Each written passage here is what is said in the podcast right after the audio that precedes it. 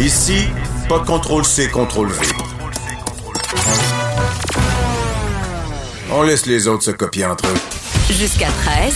Vous écoutez DES de 11 à 13. À midi 44, euh, dans l'émission, c'est le moment où Joanie va prendre un peu le contrôle parce que, euh, ben, en fait, tu vas nous faire découvrir, on est assez différents dans la vie. Oui. Je suis un petit peu plus cartésien. euh, Moi, je suis une disons, grande euh, folle. toi, tu, euh, tu- je veux dire, tu bois du jus de céleri. Je Ça bois veut du tout jus de céleri, j'ai de la sauce, je suis spirituelle, je crois aux esprits. Alors, tu vas nous amener un peu, un peu partout dans, dans ta chronique. Et aujourd'hui, euh, tu nous parles, parce qu'il y en a certains qui ont fêté assurément la Saint-Jean. Euh, d'aplomb. D'ailleurs, mon, mon barista ce matin m'a suggéré une shot d'espresso de plus. ah, Il m'a dit, ah, c'est le lendemain de Saint-Jean, c'est je l'offre à tout le monde. Et il, a, il a bien fait. Mais là, tu nous parles de bar, Sans mais alcool. Sans alcool. Exactement, c'est l'été. L'été, ça rime avec terrasse. Terrasse, ça rime avec cocktail.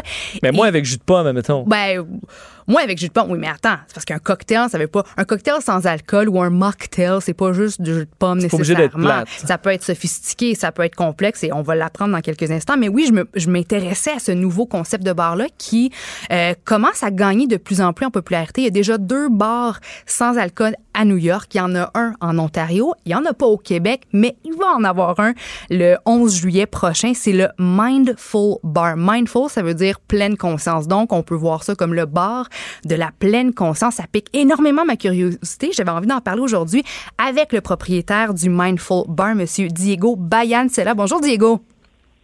Oui, bonjour, euh, comment allez-vous? Bonjour, vous êtes avec euh, Joanie et Vincent. Merci d'être là. Écoutez, ce concept-là, le Mindful Bar, le bar sans alcool, c'est arrivé comment dans votre vie? Ça part de où? Ok, euh, merci Johnny. Bon, je, je, je vous explique un peu. Euh, nous, c'était moi et ma copine. Ma copine a décidé d'arrêter de boire il y a environ deux ans. Ça commence à changer notre vie euh, sociale euh, graduellement, mais dramatiquement, au point où on commence à manquer d'options. On avait déjà tout essayé. Puis un soir, en rentrant à la maison, on s'est dit, là, qu'est-ce qu'on fait? On peut aller nulle part. On a tout essayé, puis c'est ça, on manquait d'i- d'idées. Puis là, on a commencé à faire notre recherche jusqu'à qu'on décide euh, qu'il n'y a pas un espace comme ça à Montréal, c'est qu'on peut le créer, nous. Mhm. Quand vous dites que vous manquez d'options, je veux dire, c'est possible d'aller profiter euh, du nightlife, d'aller dans un bar et, et de ne pas consommer d'alcool. Il y a des bières sans alcool, il y a des breuvages sans alcool. Donc, qu'est-ce que vous, vous entendez par il manquait de place où aller?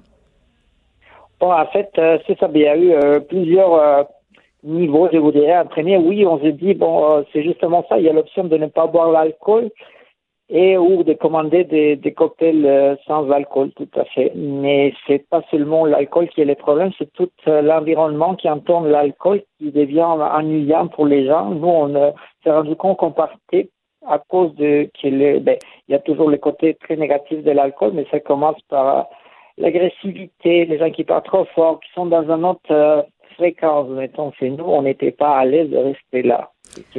On cherchait un endroit où on pourrait être à l'aise puis partager avec tout le monde. Parce que vous, dans le fond, le fait de pas être sur la même longueur d'onde des autres, dont le comportement pourrait, entre parenthèses, se dégrader de plus en plus en raison de l'alcool, pour vous, ça vous intéressait pas. Vous vouliez avoir du fun, profiter d'une belle ambiance, mais sans voir euh, un peu cette dégradation-là euh, des autres personnes dans le bar, finalement. Oui, justement, on le voyait au niveau euh, de nos amitiés proches. On commençait à parler, mais les sujets dont on parlait, c'était pas, pas très intéressant. On parlait trop fort ou on on ne comprenait pas. C'était vraiment... euh, on préférait rester à, à la maison, on ne pas sortir à ces moments-là ou seulement rentrer. Mais, mais est-ce que dans les, euh, vous vous sentez des fois jugé? Parce que ça, j'ai- je vois ça chez les, les propriétaires de restaurants entre autres qui disent, moi les gens qui viennent puis ils prennent juste un verre d'eau avec leur plat ou euh, moi je fais mon argent avec le vin, je fais mon argent avec la bière, je fais mon argent avec les cocktails. Est-ce que vous- ça vous le sentez des fois dans des euh, des établissements où euh, quand vous demandez quelque chose de sans alcool, fait bon des euh, Ah, mais, mais oui, vous avez abordé un autre très bon point. C'est justement ça. On est toujours mis à côté à cause qu'on commande euh, de l'eau parce qu'il n'y a pas vraiment d'options en plus parce que les mocktails qu'on a essayés, à, je vous à 90% sont pas intéressants. Ils sont vraiment de, du soda avec euh, de la menthe ou quelques petites euh, choses, mais quelque chose qui n'est pas attirant. Puis on préfère toujours demander de l'eau. Puis le barman ou les gens du resto ou du bar sont jamais contents. Qu'est-ce que vous dites aux gens qui se qui se demandent, qui se posent la question euh, pourquoi est-ce que moi j'irais boire un jus euh, sucré, un jus de pomme dans un bar où on me sert pas d'alcool? Parce qu'on pense encore que, euh, ben en fait, c'est la majorité des gens qui consomment de l'alcool. Donc, si j'ai un groupe d'amis, on est deux sur dix à pas boire d'alcool, ben je vais aller dans un bar où il y a de l'alcool pour satisfaire la majorité. Mais je pense pas que l'inverse serait vrai aussi. La majorité aurait peut-être pas envie de dire ben pourquoi je sortirais de chez nous juste pour boire un, un jus très très très sucré? Qu'est-ce que vous leur répondez à ces gens-là? Ah, je, réponds que oui. Au début, ben, c'est normal, mais parce qu'il n'y avait pas d'option non plus pour les deux personnes euh, qui existaient. C'est vrai que la, conception de, de, de avant, c'était très sucré et pas très complexe. Nous, on essaie de pousser ça justement beaucoup plus, d'aller chercher des ingrédients beaucoup plus intéressants au niveau de goût. Ça devient pas vraiment un que ça devient quelque chose de beaucoup plus intéressant qu'on peut le boire lentement puis en profiter à chaque euh, gorgée. Et c'est ça, puis on veut pas non plus entrer en concurrence avec le bar, on veut que le bar ça existe, mais on veut aussi offrir une alternative pour les gens comme nous qui ont arrêté de boire ou qui décident de ne pas boire justement par n'importe quelle raison, puis essayer, essayer parce que on se dit, ben, il y a personne qui s'est plaint de, de, ne pas avoir bu la veille. Avez-vous un, un exemple de, de, de, de cocktail que, ben, de, ou de mocktail, là, de cocktail sans alcool qui me donnerait le goût euh, d'y aller? Parce que moi, j'ai souvent l'impression qu'on prend un cocktail, on enlève l'alcool, puis ça devient sur la version sans alcool, puis souvent c'est, c'est inintéressant, ou effectivement c'est super sucré. Avez-vous une idée de quelque chose qui est un peu plus raffiné, puis qui nous donnerait le goût d'aller s'en chercher un? Ah, ben, ben, ben bon, ben, il y a deux, deux écoles justement au niveau euh, euh, mocktail, on peut dire. Il y en a une qui est, comme vous l'avez dit, que c'est justement d'enlever l'alcool puis garder tous les autres ingrédients. Puis il y a un autre qui c'est vraiment la création du cocktail de, de zéro. Puis c'est ça, nous pense celle du zéro, fait qu'on essaie de créer quelque chose de nouveau. Là, malheureusement, je n'ai pas mes recettes, que je ne voudrais pas les dévoiler au complet, mais je peux vous dire au début qu'on a six euh, cocktails sans alcool créés. On a pris euh, des cocktails, euh, des ingrédients de chaque continent, à peu près pour s'inspirer de chaque cocktail. C'est qu'on a, on est allé chercher des ingrédients vraiment plus intéressants et plus recherchés, je vous dirais. Et vous travaillez avec un mixologue? Vous travaillez avec un mixologue? Oui, oui, tout à fait, vous avez raison. On est allé à travailler avec Nisolon puis explorer, essayer de faire plusieurs essais avec plusieurs personnes, tu vois ce qu'il aime, ce qu'il n'aime pas et la mhm. raison. Et, vous, vous voulez vraiment que la sobriété soit festive parce que votre concept, c'est pas juste de créer des cocktails complexes, euh, savoureux, goûteux, c'est aussi de, de, de, permettre aux gens de danser. Il y, aurait donc une piste de danse, de la musique live, des, des, des collations aussi. Donc, c'est vraiment une ambiance complète que vous voulez créer, mais dans la sobriété. C'est exactement ça. Nous, on veut plus euh, promouvoir euh, cet style de vie qui est plus euh, santé, qu'on on peut sortir, s'amuser, retourner, travailler très tôt le lendemain, être beaucoup plus actif. On veut convaincre le monde qu'on peut s'amuser autrement, de se questionner un peu la place que l'alcool prend dans sa vie, mais je ne dis pas d'arrêter de boire, mais des fois, on pourrait sortir seulement sans boire et ça nous pareil. Est-ce que vous craignez qu'après la première année, parce que là, bon, c'est une nouveauté, euh, bon, il va y avoir un, engouement assurément pour la première année, mais est-ce que vous craignez que par la suite, les, les bars traditionnels euh, prennent les devants finalement à côté de votre concept ou vous espérez qu'il y ait vraiment un changement? Parce qu'il y a un mouvement, en fait, qui a pris naissance à New York qui s'appelle le Sober Curious Movement. Donc, la curiosité face à la sobriété, c'est un mouvement qui gagne en popularité, entre autres sur les médias sociaux. Donc, est-ce que vous pensez que dans cet élan-là, vous, votre, votre bar va en bénéficier ou, bon, est-ce que dans quelques années, ce sont les bars traditionnels qui vont prendre le devant? Euh, ben, en fait, on a fait le plan d'affaires environ, depuis environ deux ans. On est allé euh, chercher plusieurs modèles c'est beaucoup euh, focusé sur le fait que les gens sont de plus en plus attirés par un mode de vie en santé. On le voit, la, progression, l'augmentation des, des achats ou des biens sans alcool, des vins sans alcool dans les supermarchés, même dans les gros magasins, sont déjà en vente. C'est qu'on on voit que c'est quelque chose qui est loin de disparaître, au contraire, ça continue à grandir.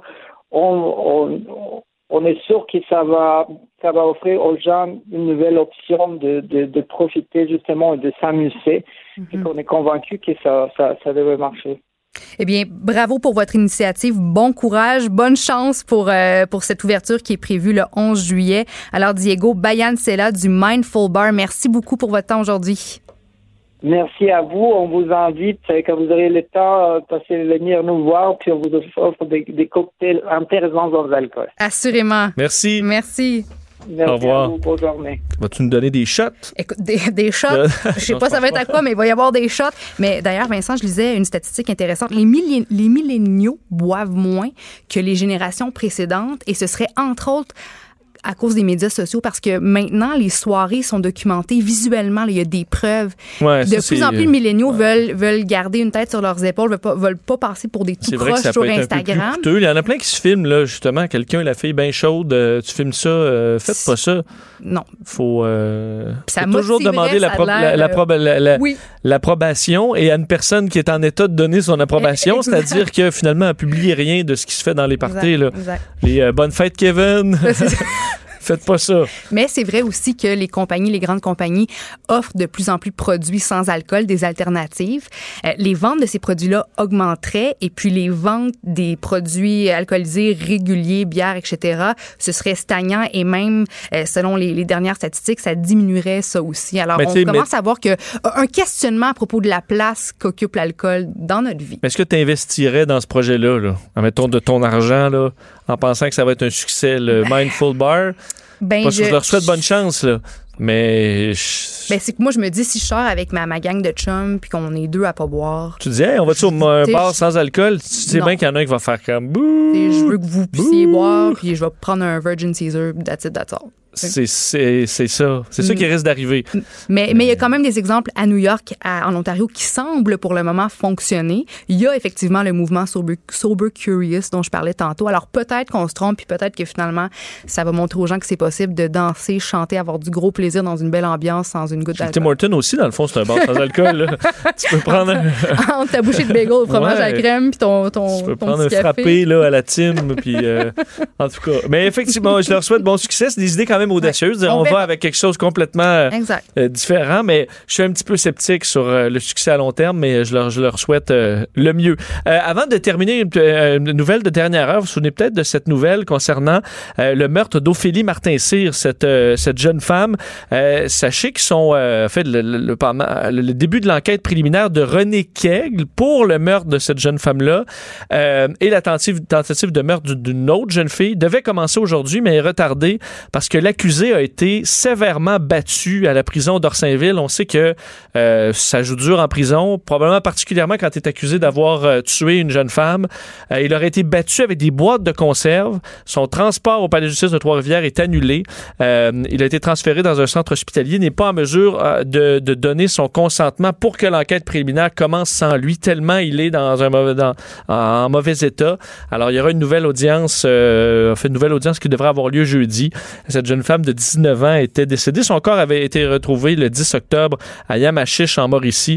Donc, euh, lui, accusé des meurtres de Steve Lamy et de Jean-Christophe euh, Gilbert. On parle quand même de nombreuses accusations. Alors, euh, en prison, c'est euh, c'est c'est- c'est pas facile. Et clairement, ça, euh, ça a mal viré pour, euh, pour René Kegle. On va surveiller ça. Première émission de fête. Merci, Oui, Joanie. ben, merci à toi, Vincent. La glace est cassée. On sera là pour les sept prochaines semaines. On euh, se reparle demain à 11h. Bonne journée.